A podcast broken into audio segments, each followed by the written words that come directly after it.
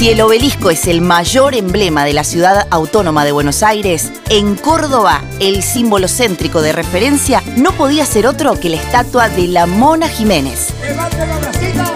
realizada en bronce por el artista plástico Fernando Pugliese y emplazada en el bello Paseo del Buen Pastor, la figura de la máxima leyenda viva del cuarteto resume una prolífica carrera artística que alcanza ya los 90 discos editados desde su debut a los 16 años junto al Cuarteto Berna, su paso por el Cuarteto de Oro y su carrera solista.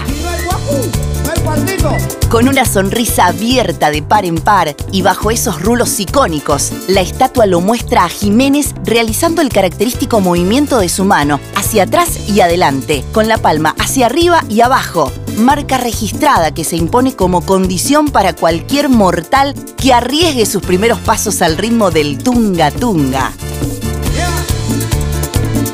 A pocos metros, sobre la misma explanada, emerge también la escultura homenaje al fallecido cantante Rodrigo Alejandro Bueno, El Potro.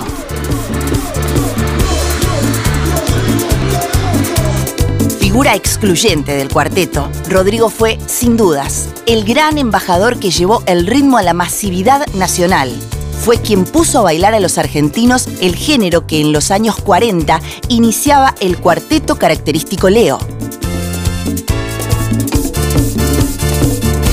Realizada en fibra de vidrio también por Fernando Pugliese, la escultura que destaca sus rasgos y gestos fotogénicos, sus ademanes clásicos y el pelo teñido que llevaba como firma, se presenta como una instantánea exacta de la meteórica y fugaz carrera con la que, entre muchos otros logros, alcanzó a llenar 13 estadios Luna Park en Buenos Aires e inmortalizar la canción La mano de Dios en homenaje a Diego Armando Maradona.